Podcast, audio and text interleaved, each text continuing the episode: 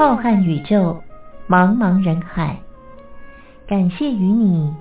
真心相遇。今天的节目是由张静为您制作主持。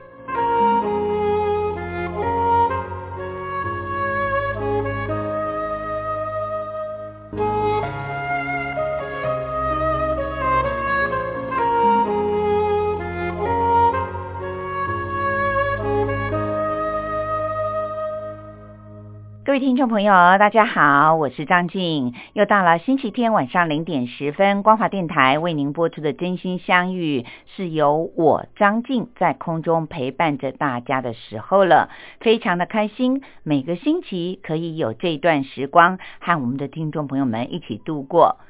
最近，因为我们的节目播出之后，都会有一些媒体的前辈听了节目，给我们一些指教。那么张静呢，参考了一下，也的确是因为这一位老师呢，告诉张静说，节目的播出是星期天的晚上，所以应该在内容取向方面呢，多播一些比较轻松的歌曲，题材呢，也要稍微的对大家有一些帮助，或者是比较。轻松有趣的题材，所以张静想了一下，也的确是如此。将来呢，在节目里面所播出的歌曲，会尽量的是比较轻松一点，而不要太沉重。不论它是现在流行的歌曲，还是比较老的歌曲，其实都各有喜好的听众。所以这方面呢，张静选歌曲的弹性呢是蛮宽广的。至于播出的题材，我想有关于健康的，这位老师也说了，是大家所关注的，因此他认为这部分呢是很值得肯定的。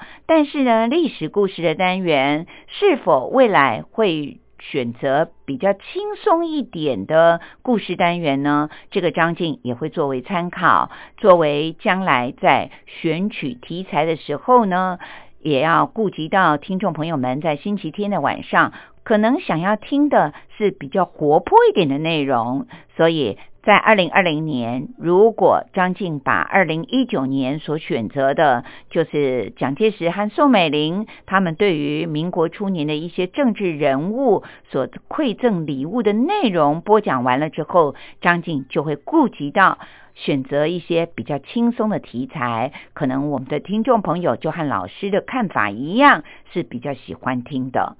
今天在节目的一开始呢，张静就来为您介绍这一位台湾当红的歌手。这两年多以来，哇，张静看到。他出片的速度呢，蛮快的，也就是呢，他自己所创作的歌曲呢是蛮丰富的。我想很多的连续剧也都找他唱了主题曲，或者是配唱了片尾曲，那就是台湾当红的男歌手周兴哲。有人说他是新一代的情歌王子，我想应该是当之无愧的。今天在节目的一开始，张静就为您选择了这首周兴哲带来的。情歌学着爱，希望大家都会喜欢。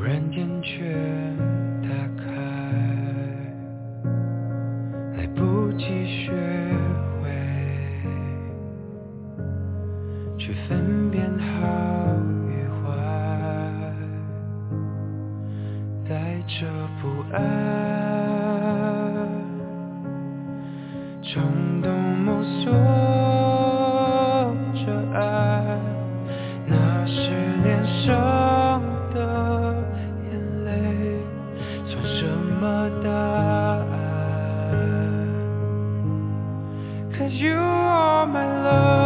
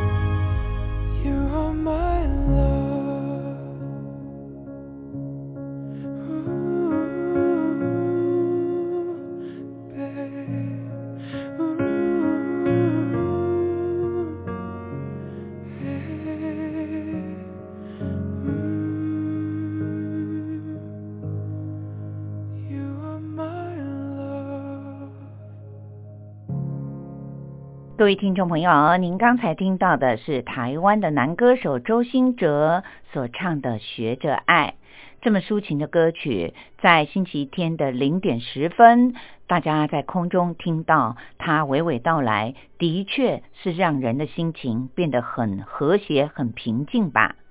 今天张静在真心相遇的节目当中，依然要和大家聊一些有关于我们身体健康或者是心理情绪方面的话题。不过在节目的一开始呢，张静要和大家聊一个日常生活当中您可能没有注意到的小事情。但是它却是一个有关于我们每一个人身体健康的问题哦。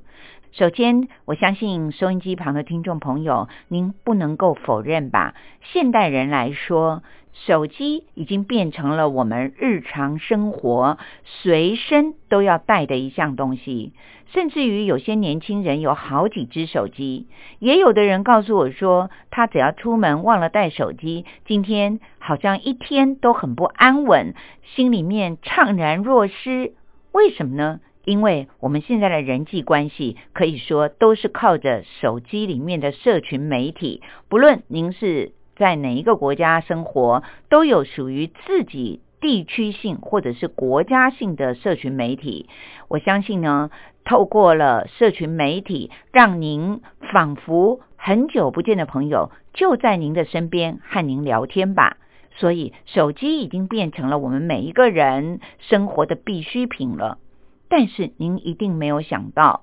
手机都是属于我们个人的，我们应该都不喜欢别人拿我们的手机去查去看吧。但是您有想过吗？您每天拿在手上的手机，其实它的卫生是比厕所来的还要肮脏哦。我相信这一项讯息呢，会让大家都吓一大跳。这个来自于国际媒体所公布的结果呢，告诉大家说，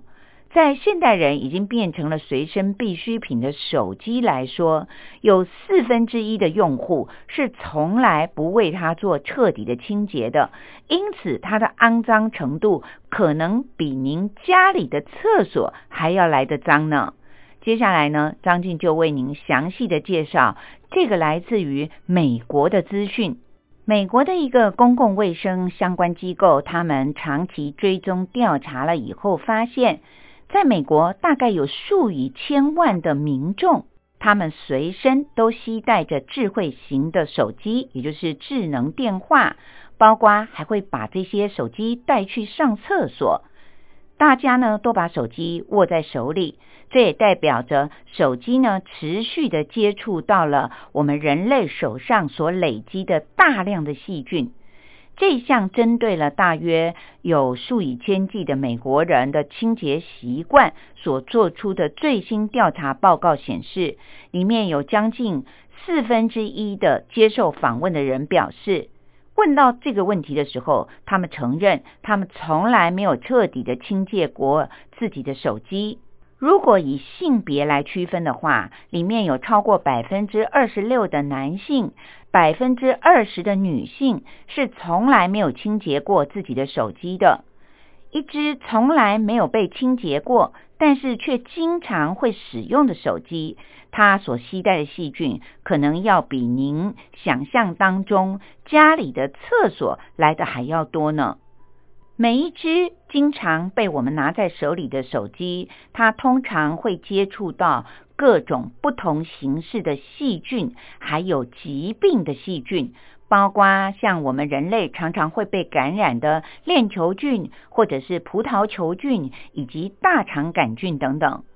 如果您觉得，这样已经很肮脏的话，那么接下来还有更可怕的调查结果呢？因为在调查当中发现，另外的一个情况就是，如果您的两只手都必须要忙着做其他事的时候呢，这当中大约有百分之四十一的美国人说，他们会毫不犹豫的把手机放在自己的嘴巴里叼着，或者呢是夹在自己的耳朵和脖子之下。除了手机以外呢，也有百分之五十一接受采访的人承认，他们会把钥匙放在自己的嘴巴里，然后用两只手去忙碌其他的事。另外，有百分之五十四接受访问的人说，他们也曾经把自己随身所带的信用卡放进嘴巴里，然后用两只手去忙碌其他的事情。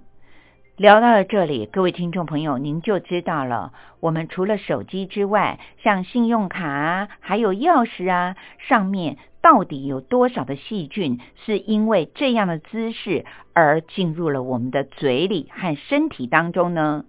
当然，最好不要把手机或者是刚才所提到的这些随身的物品呢，带进很肮脏的地方，那也就是像厕所。如果您在上厕所的时候，在洗手的时候，是不是也都会把它含在自己的嘴巴里呢？如果我们不要把这些随身的物品带进卫生间、厕所当中，当然是最好能够让它保持清洁的方法之一。可是这也很难，因为有谁会不把信用卡、钥匙还有手机都握在自己的手上呢？这似乎是每一个人都可能会发生的坏习惯。总体来说，经过了这项调查，发现有百分之八十八的美国人会习惯性的把手机带进厕所，而且这其中还有百分之四十六的受访者，他们承认是经常的会把手机带进不是家里的厕所，而是外面的。公共厕所，那当然里面的细菌就更多，而且也就更脏了。调查当中呢，也发现有百分之九十三的家长是倾向把手机带进厕所里的，这个比例呢高于了非家长的百分之八十三。也就是说，家里面有儿童的家长们，大约有百分之九十三都会把手机带进。家用厕所或者是公共厕所，各位听众朋友想一想，那么经过这个手机，可能会给家里的儿童去把玩，也很可能会因为家长的手机所带的细菌而带进了家里。因此，进行这项调查的机构，他认为，透过了这些家长的手机带进家里，而导致儿童感染。像刚才所提到的，我们经常会有人感染的葡萄球菌、大肠杆菌等等，都会造成儿童突发性的疾病，但是我们却不知道原因，竟然是在我们每天握在手里的手机所造成的呢？各位听众朋友，其实包括了我自己，一开始没有看到这则资讯之前，我也没有想到，原来我们带进带出的手机竟然藏着这么多的细菌。这也就让我想起了，难怪在很久之前就有人告诉我说，手机应该要使用药用的酒精，常常帮它清洁一下。但是我却没有做到，也提醒各位听众朋友，您做到了用药用酒精常常的清洁一下您的手机，或者是养成不要把信用卡、钥匙还有手机含在嘴里，用两只手去忙碌的工作，或者是做其他的事情的坏习惯吗？今天您知道了以后，是不是会特别的注意一下呢？希望这则资讯对于我们的听众朋友有一些帮助。各位听众朋友，介绍到这里，让我们休息一会儿，来听听同样的也是情歌王子林俊杰。他早期有一首非常红的情歌《黑夜问白天》，现在简直是唱遍了华人世界。我相信呢，所有的听众朋友对这首歌应该都很熟悉吧？我们现在就一起来欣赏林俊杰的《黑夜问白天》。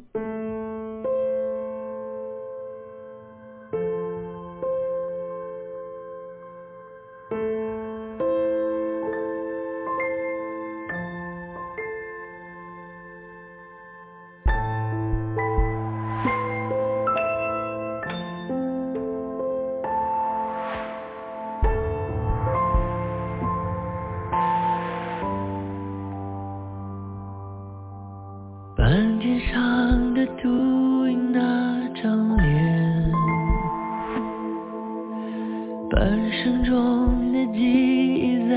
盘旋，第五十三天后的日夜线。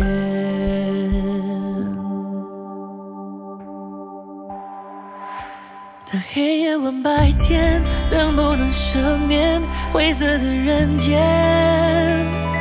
别交换半日夜，冰封的眼泪一滴就寒。孩子目光的明信片，他无声无色无言，翻过山巅跟我扮鬼脸，在黑夜和白天拼命往前，听不到救援。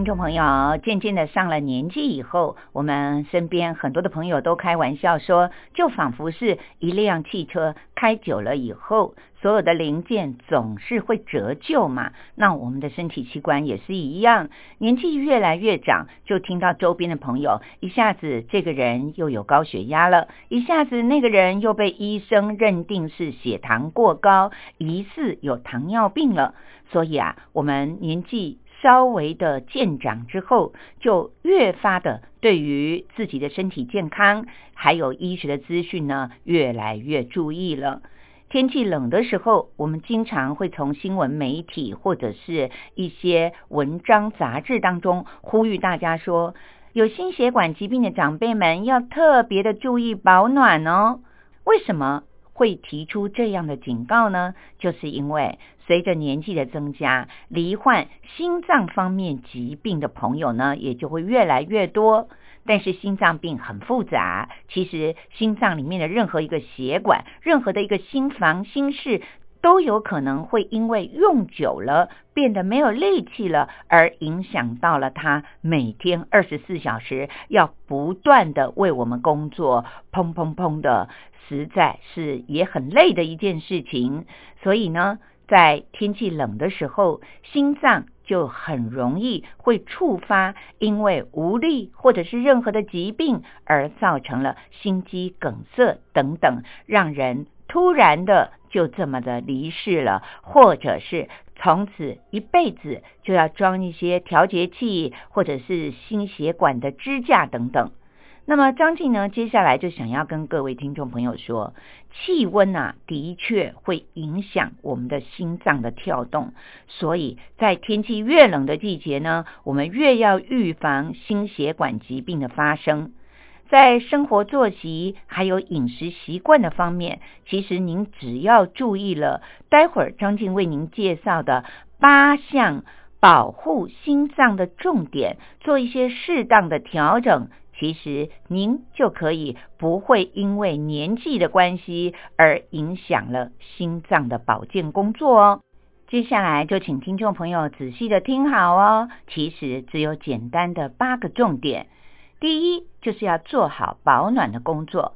保护心脏最重要的就是做好保暖的工作，这样心脏的血管才能够减少受到温度的热胀冷缩的影响，也能够避免因为着凉而感染了各种风寒的疾病，间接的也就降低了引发心脏疾病的风险喽。第二，就是早上。最好能够赖一下床，也就是说，清晨您醒来的时候，先在床上躺一会儿，等到全身都暖和了再下床。而且下床的时候也要记得要用慢动作，以免血液回流在心脏的情况呢不足，造成了您会感觉到头的晕眩，还有的老人家还会跌倒呢。这些意外发生都会造成心脏疾病。第三就是，即便是早起了，也别急着清晨就出门去做运动，因为。清晨的温度总是比较低的，九点之前呢，又刚好是心脏血管好发疾病的时间，所以我们其实最好是等到十点以后再出门运动。这时候呢，户外的温度会比清晨的温度温暖了很多，心脏的负担也不会那么大了。第四，就是要避免在天气越冷的时候，温度越低的时候做一些激烈的运动。当然，这种说法并不是叫您在冬天的时候就不要运动了，适当的运动还是比较必要的。不过，您可以选择比夏天的时候慢一点的，比如说健走，或者是打打太极拳，这样都是比较温和的运动。不要像在夏天的时候激烈的运动。第五就是您如果在天气冷了，想要泡个热水澡的话，时间可别太久。洗完了离开温暖的浴室的时候呢，您就会感觉到室外和浴室当中的温度实在是差的太多了。而且呢，我们放水洗热水澡也会让浴室里面充满了水蒸气。这时候呢，水蒸气就会影响在浴室里面空气的含氧量。含氧量不太够的话，对于我们人的呼吸，当然就会造成缺氧。所以建议大家在冬天特别喜欢要泡热水澡的时候，最好记得不要超过二十分钟。第六呢，就是在冬天的时候，不要因为天气冷了拼命的进补。我们华人呐，特别的喜欢进补，而且坊间配方特别的多，每一个省、每一个地方都有属于自己的在冬天补身体的药方。像我们台湾人呢，就特别的喜欢吃姜母鸭；广东、香港的朋友呢，就喜欢吃药膳锅。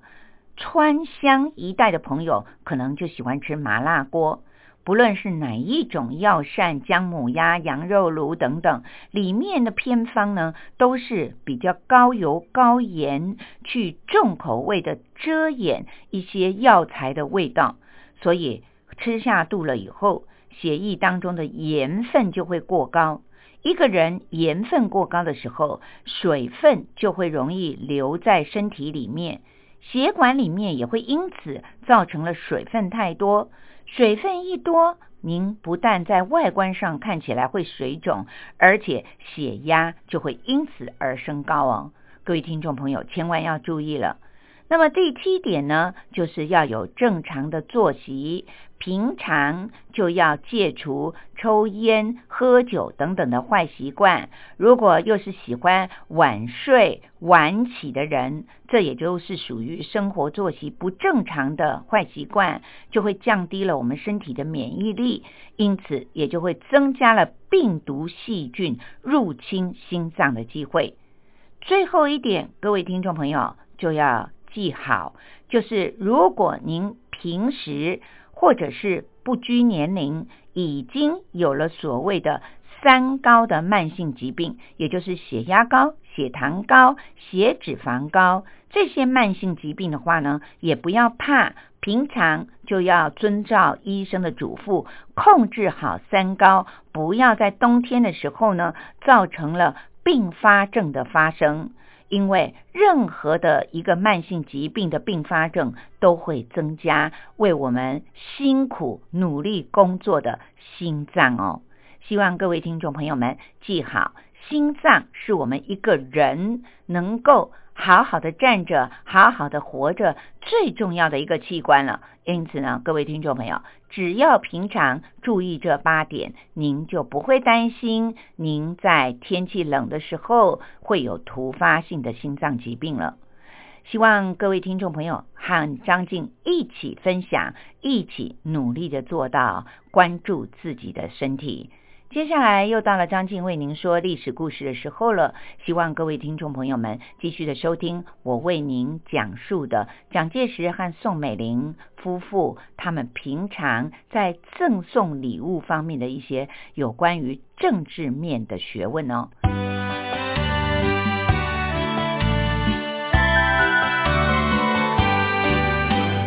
妈妈，历史好难学哦。不会啊。历史就是我们中华民族的故事啊！哎呀，你就把它当成故事来听，这不就有趣了吗？真的吗？听故事当然好玩啊！可是老师上课又不讲故事。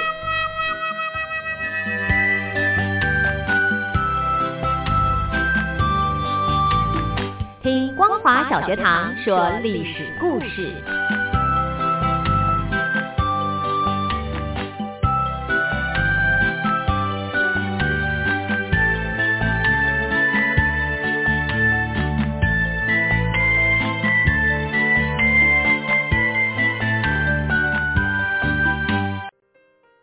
各位听众朋友，二零一九年的张静说历史故事的单元当中，将要为您介绍一本由作者安淑平和王长生所写的《蒋介石和宋美龄的礼物政治学》。这本书可以说是以赠礼平息了蒋介石和宋美龄的权力关系、政治互动的唯一著作，是由台湾的传记文学出版社所出版的。如果说送礼是一门艺术，蒋介石和宋美龄无疑是个中高手。他们习惯于以礼物来维系正统、传递信息、化解矛盾，或是增进感情。有时候，双方的互赠往还更是饶富趣味的斗智。不论是于公于私，国内国际，蒋介石和宋美龄对于礼品都是费尽了心思，也形成了一种独特的赠礼风格。在蒋介石和宋美龄的《礼物政治学》这本书里，没有生硬的道理，而是以轻松流畅的方式罗列了蒋介石和宋美龄历来富有代表性的赠礼。一方面，透过了礼尚往来的时间、频率和类型，可以综观两造之间的政治处境以及心境转折；而另外一方面，则以赠礼的展现。洞察了蒋介石和宋美龄不为一般读者所熟悉的人格特质，比如说，一张支票、一处住宅、一枚戒指，却埋下了韩复渠倒戈的伏笔；而一侧孙中山的遗札，拉拢了好几位川军的军长，也避免了蒋系中央军数千将士的伤亡。此外，一场非实物性系列的赠礼，像义结金兰、攀附清源、虚伪的头衔和礼遇等等，也换来了张学良远远超过中央军的精良军备和忠诚的拥护。希望各位听众朋友听了以后，如果您觉得值得收藏，不妨可以跟台湾的传记文学出版社订购。各位听众朋友，在农历春节之前，张静在历史故事单元当中为您介绍的是宋美龄的母亲倪桂珍女士。她有一位亲姐姐，名叫倪桂清。倪桂清女士嫁给了当时中国的第一批的公费学生之一牛尚周。牛尚周和倪桂清夫妇一共生了两子两女。两个儿子名叫牛惠龄和牛惠生，他们在当时都是很著名的医生，在国际上也享有美誉。民国十二年（一九二三年），日本关东大地震的时候，牛惠玲率领着中国红十字会的救护队东渡日本去救援，也获得了日本方面的表彰，并且赠送给他纪念勋章。民国二十一年（一九三二年），淞沪抗日战争的时候，牛惠玲和牛惠生兄弟俩都参加了宋庆龄、何香凝等人组织的救护工作。牛惠玲担任上海市地方协会救护伤兵第一医院的院长，公共租界万国商团华队军医长。民国二十六年（一九三七年）。八一三抗日战争的时候，牛惠生已经病逝了。牛惠玲也因为患有重病，在嘉兴治疗，但是他还是毅然决然的赶回了上海，参加救护伤病军民的艰苦工作，也受到了各界的赞扬。当时的中国生理学会的会长朱恒弼教授，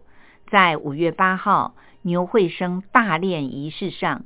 他致辞的时候回忆说，他有一位朋友因为害了骨科病，跑到美国去找专家求治。美国专家问他为什么要舍近求远呢？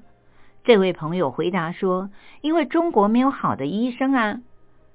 这位美国专家告诉他说，中国有一位世界上最著名的骨科医生啊，就是叫做牛惠生，而且他住在上海啊。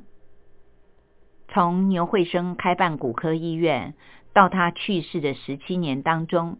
一共实施了大大小小的五千六百次的手术，有时候一天就要进行六七次的手术。这些手术怎么进行呢？对于大型的重要手术，每次在手术之前，他都要先把相关的资料和病人的实际情况相对比。认真的研究一番，制定严格的手术方案。开刀的前一天晚上，家里的人绝对不许和他说话。就好像是古时候的人在祭天地、祭祖宗之前要斋戒沐浴一样，那么虔诚。他在仔细的思考手术当中的每一个细节，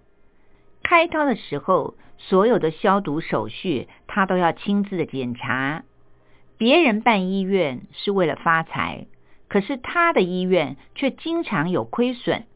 因为他的病人即使没有钱，不能够缴费。他也一定要把人家治好了才放这个病人走。当时中国西医界分属许多不同的派别，彼此都不互相联系，甚至于还有对立的情况。他很心痛，努力的劝说大家应该要消除成见，联合起来。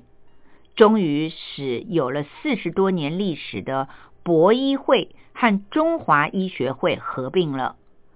英国、美国、德国、日本、法国和意大利等国的会员都有。朱教授哀伤的感叹说：“他死了，中国再也找不到像他一样的骨科医生了。他是真正担当得起中国西医学界泰斗两个字的人。”对于朱恒弼教授的回忆，还有一个补充的资料，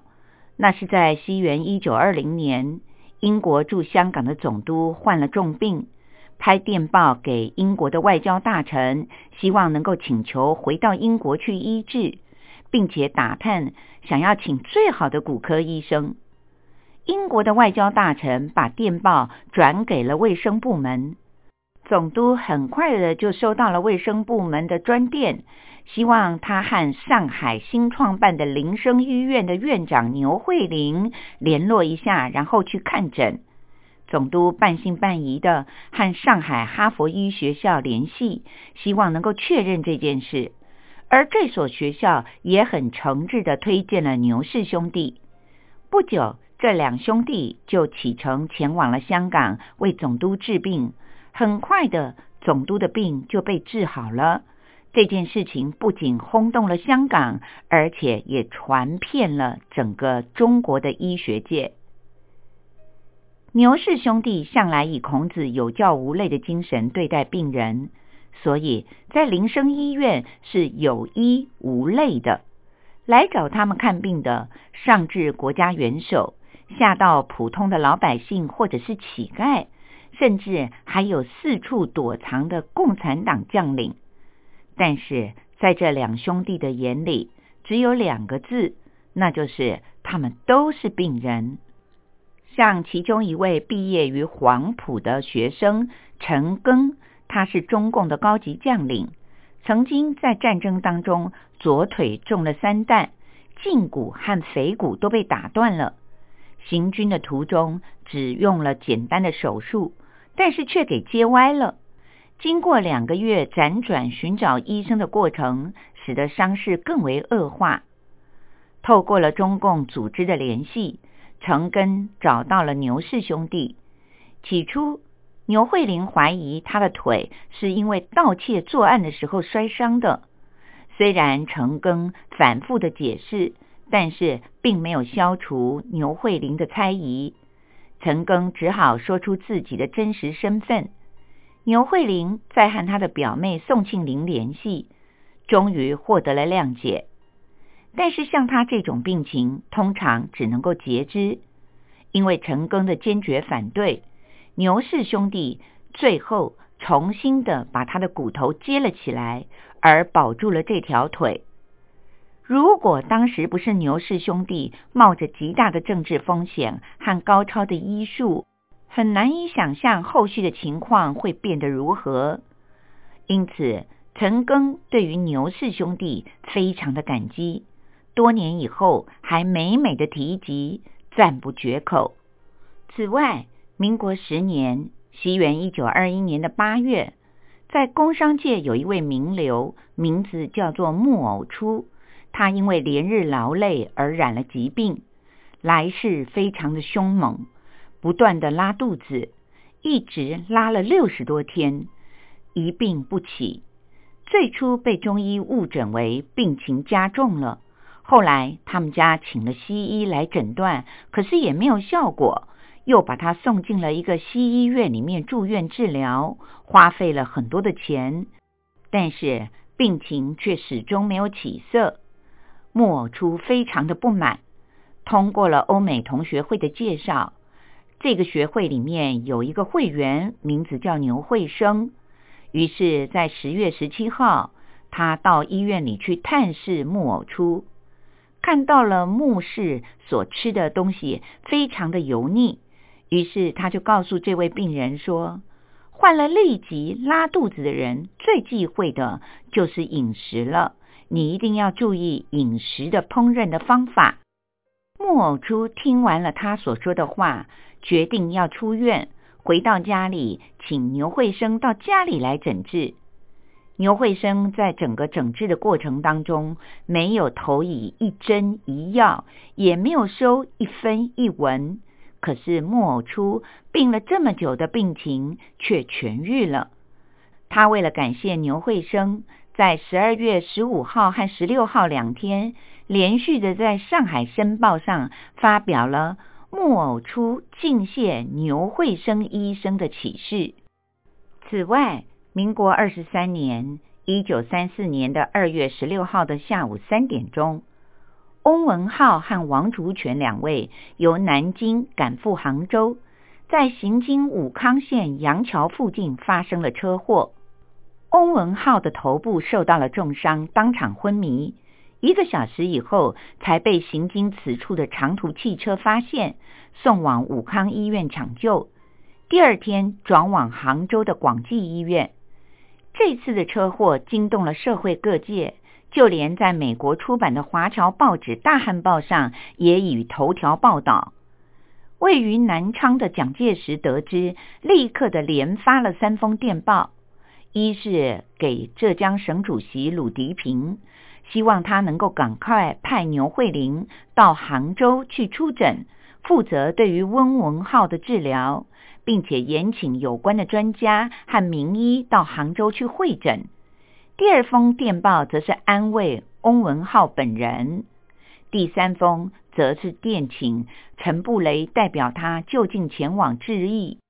胡适。看到了报纸的消息以后，也落下了眼泪，认为这种人才简直是世间稀有，岂是一个国家的国宝而已呢？在医院病榻上的丁文江双泪齐坠。第二天，他就想要南下看望翁文浩，但是却被医生给劝阻了。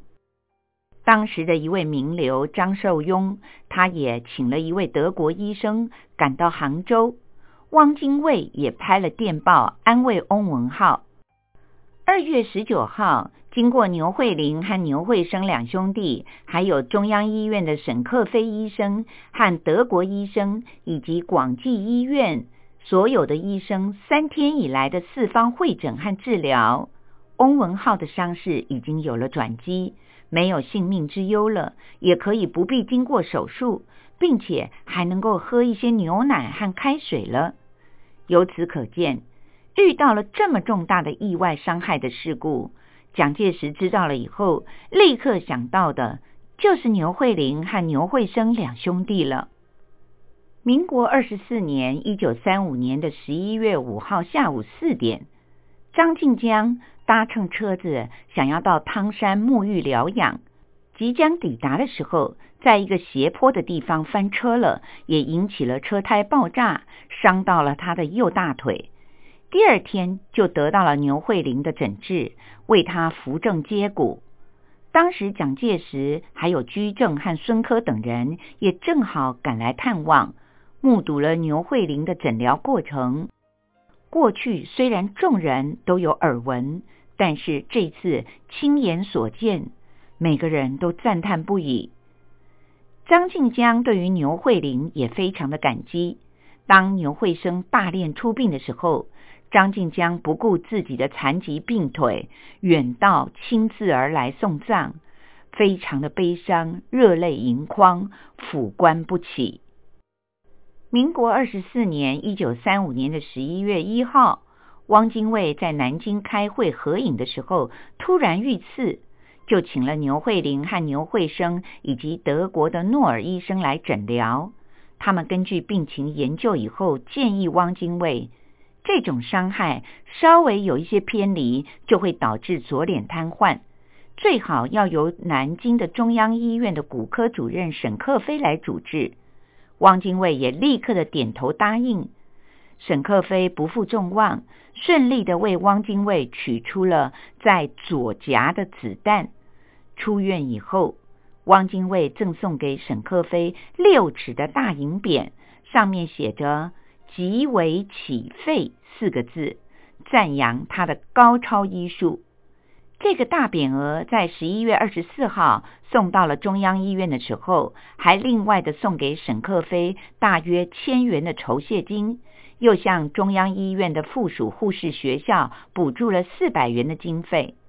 不久以后。沈克飞就升任为中央医院的院长。汪精卫夫妇对于牛氏兄弟的医德还有精湛的医术也极为敬佩。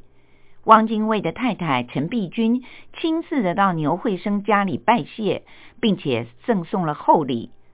十一月二十一号，汪精卫来到了上海疗养的时候，又两次的延请牛氏兄弟还有诺尔医生为他会诊。